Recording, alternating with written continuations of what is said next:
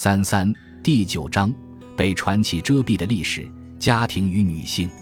就日常与现实中的传奇言，将传奇始终贴绕在现实与历史里的人物躯壳写。江澄、张氏父与王司马是最为突出三篇小说了。江澄自始至终围绕着高帆与江澄自小相识，到相爱婚姻，直至婚后江澄成为恶妇悍女，而使高江两户。鸡犬不宁，日子惊恐。在蒲松龄的写作中，日常生活中传奇的恶妇汉女，是他一大批女性塑造中最为独特的这一个，乃至是常有偏见的这一个。对丈夫恨天骂的，动辄打骂；对公婆粗言相辱，漏语相骂。江澄这一形象可谓是集中之极，其中之奇。故事没有大起大落，笔墨文字。始终都在一个家庭的家长里短间，柴米油盐、床子争吵、婆媳关系、娘家恩怨，一篇江城，可谓那时候一个家庭日子的细碎乌烟图。然而，在家庭这一地猪鬃马尾的生活里，江城这个形象却超越日常而传奇，到了恶妇的极致之极致。她从絮叨发火，到将忍让的丈夫推下床铺，关在门外去过夜。再到是丈夫的脸上、身上时常挂着抓痕和伤迹，最后发展到甘愿冒充妓女在半夜丈夫的床上等丈夫，从而把柄在握，耳光连连，甚至最后因为自家的姐姐、姐夫议论了自己为人的长短而大打出手，打得姐夫、姐姐东躲西藏，丈夫出门与人饮酒相见，也要把自己扮为席宴上的书生男客来监督和追踪，怀疑丈夫和丫鬟有染。就把丈夫和丫鬟肚子上的肉各剪下一块互换补贴，让丈夫的肉长在丫鬟肚子上，让丫鬟的肉长在丈夫肚子上。凡此种种，可谓将天下女人的千恶万疾即将成于一身，将天下男人的柔弱、无奈、窝囊及丈夫高翻于一身，让这对日常家庭中的凡尘人物获得了超越细碎俗常的传奇性。而不是故事中佛教的轮回观念使江城成为贤妻中的贤妻的传奇性，从而使江城之写作带着人间烟火的浓烈，获得了人物传奇的炽热。而这一人物传奇的炽热，又回头炙烤着家庭世俗的写实之炊烟，完成了世俗写照的传奇和传奇中世俗细碎的缭绕和弥漫。与江城书写家庭细碎和传奇对应的。则是张师傅和王司马，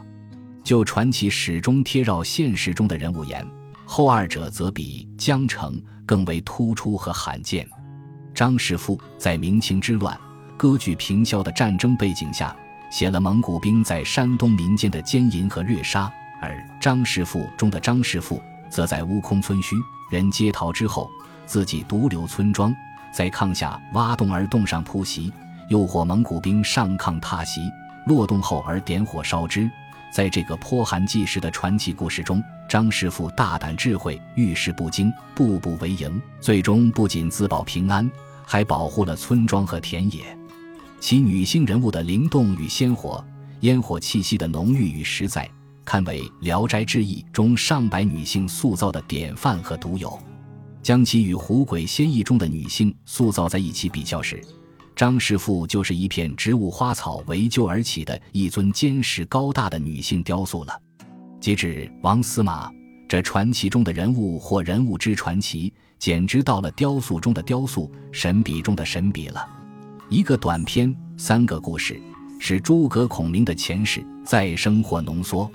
自明万历二十年（一五九二年）至天启、崇祯间司马王向前举编二十年。先铸了一把重三百斤的大刀，令士兵四人抬至边境，故意让北方人后来的清军来移动抬挪。待他们挪移不动时，王司马再制如大刀一模一样的木刀，在边境上挥舞如风，使得北方部落无不震惊。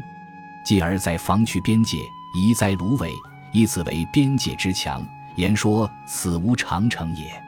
而北方兵马一到。将其芦苇边界拔去烧火，如此三番，司马就在新栽的芦苇下面埋下炮石火药。北兵在来拔着芦苇时，火药炮石立刻炸响，使得北兵死伤无数。最终见到边境芦苇，再也不敢前行冒犯。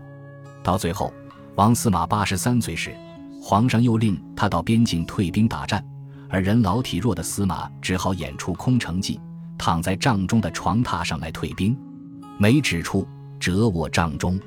北人闻司马至，皆不信，因假议和，将验真伪。其连见司马坦卧，皆望他伏拜，绞舌而退。译文为：每到一处房地，他就卧在军帐中。北方兵听说王司马来了，都不相信，于是假装来讲和，以验证消息真伪。北方兵打开军帐的帘子，见王司马坦然躺在床上，都望着床榻跪拜，畏惧的退兵而去。